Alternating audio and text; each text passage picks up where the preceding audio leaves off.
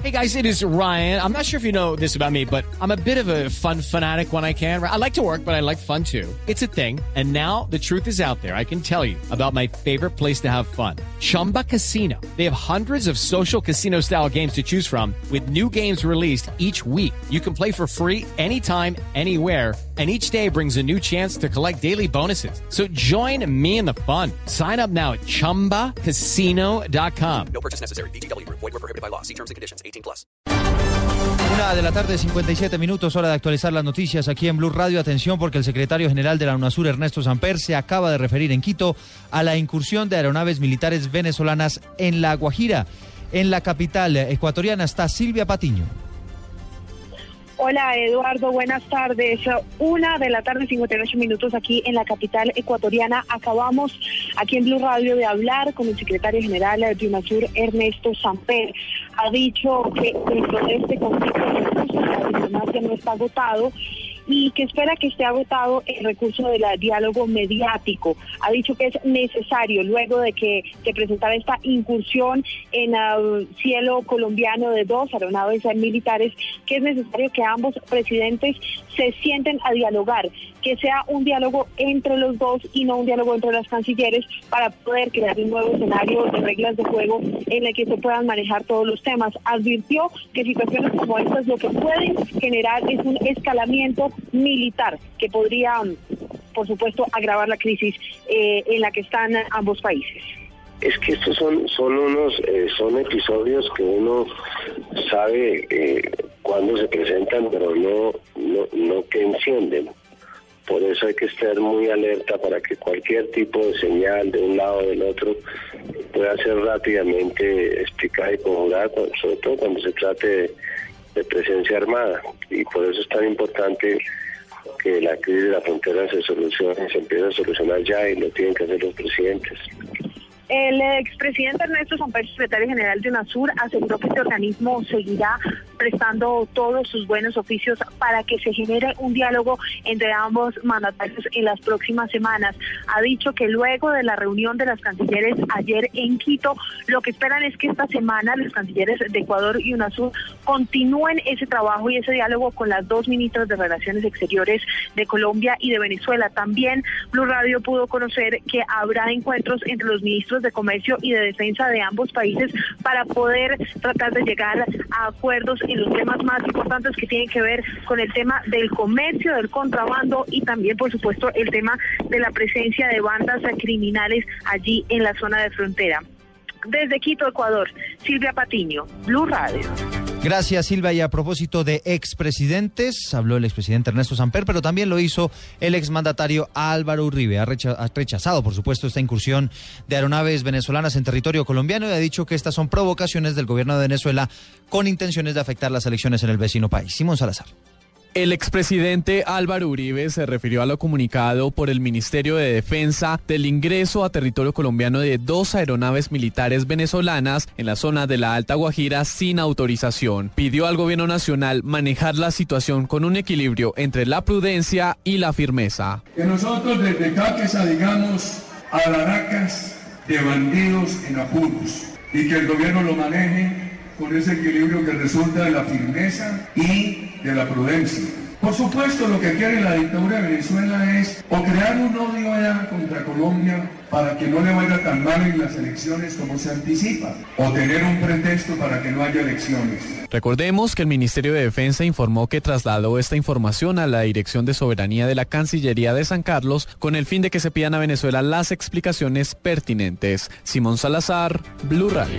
Dos de la tarde, un minuto. Gracias, Simón. La alcaldía de Bogotá, atención, emitió un decreto con el cual hizo efectiva la expropiación de los terrenos de la clínica Barraquer y además abre la posibilidad para la expropiación de otros 60 inmuebles. Información a esta hora con María Camila Correa. Eduardo, en el artículo primero del decreto 305 de 2015 se dictó lo siguiente. Se anuncia a los interesados y a la ciudadanía en general el inicio de las actuaciones administrativas y presupuestales que tienen como finalidad la adquisición de los terrenos y o bienes inmuebles necesarios para dar inicio a las obras para la adecuación y puesta en funcionamiento de los equipamientos de transporte e infraestructura de soporte para el sistema integrado de transporte público. Hay otro artículo que es el tercero donde se exige declarar la existencia de condiciones de urgencia por razones de utilidad pública e interés social para la adquisición por enajenación voluntaria o expropiación administrativa por parte de Transmilenio del derecho de propiedad y demás derechos reales sobre los inmuebles y o terrenos que se identifican en el plano anexo en razón a la necesidad de contar con los equipamientos de transporte e infraestructura de soporte para el sistema integrado de transporte público. Y en el artículo séptimo se dice que con fundamento en el presente decreto, la Secretaría Distrital de Hábitat procederá a declarar la interrupción del término de enajenación forzosa en pública subasta por el plazo de dos años, renovables por el mismo término sobre los predios que declarados como de desarrollo o construcción prioritaria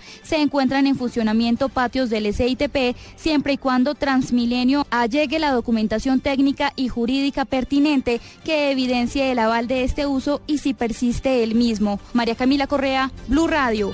Dos de la tarde, tres minutos, y luego de la cirugía que le practicaron esta semana Alexis el Pulpo Viera, empezó a tener algunos movimientos en sus piernas. Por supuesto, esto hace que crezca la ilusión de que podrá regresar a las canchas. Información deportiva hasta ahora con Joana Quintero. Uno de los dos proyectiles que impactaron cerca al pulmón y a la columna vertebral de Alexis Viera fue extraído de su cuerpo. La operación finalizó con éxito en la clínica Valle del Lili. Así lo afirmó hace pocos minutos Andrea Spell, la esposa del exarquero americano. Le sacaron uno solo que era el que tenía en la espalda que entró por la parte de adelante, que fue el que afectó el pulmón. Pero el otro lo tiene en la columna, el otro ese la columna no se toca. También aseguró que Alexis ya tiene movimiento en las extremidades inferiores. En la pierna derecha mueve un poquito los dedos ya y eso sí. La recuperación avanza de manera lenta pero segura. Ya hoy justo me amaneció con fiebre, anoche con fiebre y con fiebre y están haciéndole exámenes y eso para ver de qué puede ser la fiebre, puede ser mismo de lo que le estuvieron trabajando ahí para sacarle la bala. Alexis Viera deberá seguir con la fisioterapia para volver a caminar. Desde Cali, Joana Quintero, Blue Radio.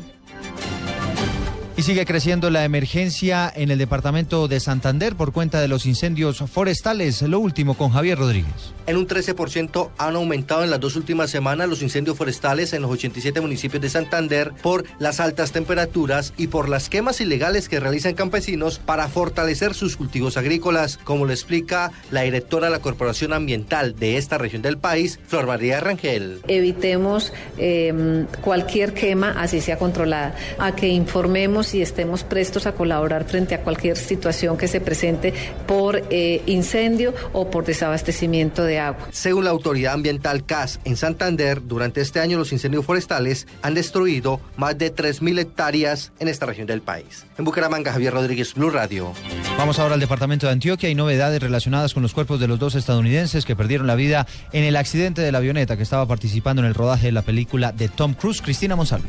Eduardo, en un vuelo comercial fue llevado hacia Estados Unidos el cuerpo del piloto y estrella de Hollywood Alan David Porwin, cuya familia lo espera en Los Ángeles para realizar sus honras fúnebres. El cuerpo de Carlos Berl, el otro piloto fallecido en el accidente aéreo, fue cremado en Medellín y sus cenizas también fueron llevadas a los Estados Unidos, según, según informaron fuentes cercanas a la producción.